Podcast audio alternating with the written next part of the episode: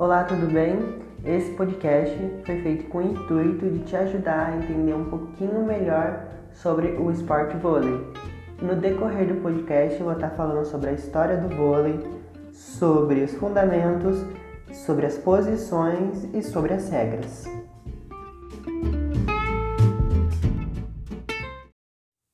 O vôlei foi criado em 1895 pelo americano William J. Morgan, o então diretor de Educação Física da Associação Cristã de Moços, a ACM, na cidade de Holyoke, em Massachusetts.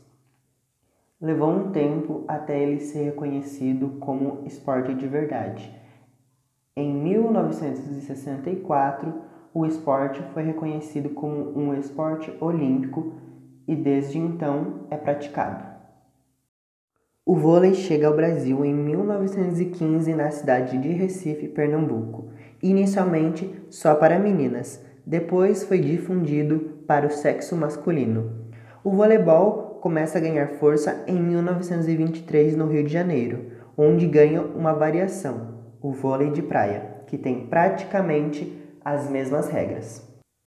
Com a popularidade do voleibol no país, se viu a necessidade da criação de um órgão ou entidade que regulamentasse os campeonatos. Foi criada então, em 1954, sediada na Barra da Tijuca, a Confederação Brasileira de Voleibol, que é responsável por organizar os campeonatos nacionais, bem como a Superliga, e ela administra as seleções nacionais, masculino e feminino representa as federações estaduais desse esporte e responde por tudo o que diz a respeito ao vôlei, de quadra ou de praia, somente em território brasileiro, juntamente com o Comitê Olímpico Brasileiro, o COB, e a Federação Internacional de Voleibol. Logo após a criação da Confederação Brasileira de Voleibol, em 1984, o Brasil ganha a primeira medalha olímpica de voleibol. E a partir de então, os investimentos com relação a esse esporte só subiram. Hoje conhecemos um time de voleibol, tanto masculino quanto feminino, muito fortes internacionalmente. Isso se deve aos grandes investimentos e incentivos do Brasil quanto a esse esporte. Fundamentos do voleibol: saque é o primeiro movimento do jogo no qual um jogador, no fim da área de sua equipe, deve enviar uma bola ao campo adversário. Recepção pode ser o primeiro toque na bola que vai receber o saque do time adversário, visando preparar a equipe para o ataque. Levantamento.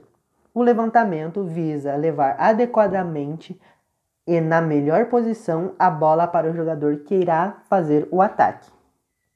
Ataque é chamado também de cortada, no qual o jogador levará a bola ao campo adversário visando ganhar pontos.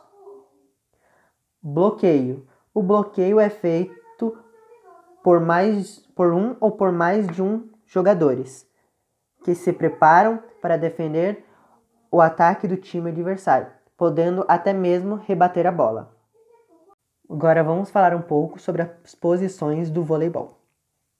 O levantador, ele tem a função de distribuir a bola para os outros integrantes do grupo. Ele fica posicionado no centro, na frente da rede.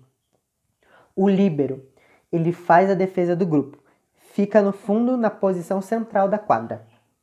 Os pontas, direita e esquerda, eles ficam nas extremidades da quadra para defender o time de ataques na entrada e saída de rede.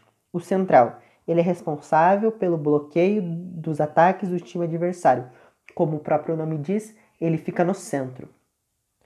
Oposto, ele faz o ataque e ele tem a posição oposta ao levantador. Ele recebe o passe do levantador.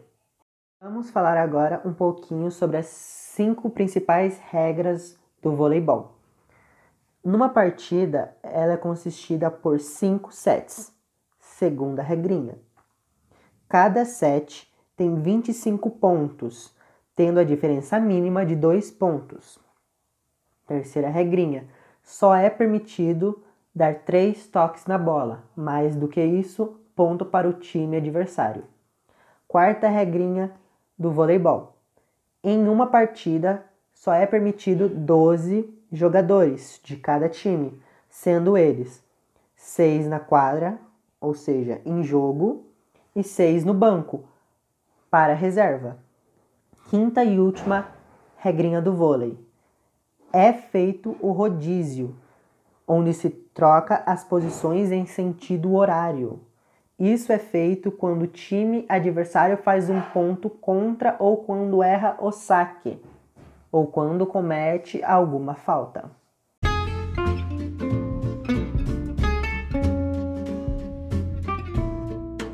Apesar do podcast ser bem curtinho, espero que todos tenham aprendido alguma coisa sobre esse maravilhoso esporte e agradeço a todos que ouviram.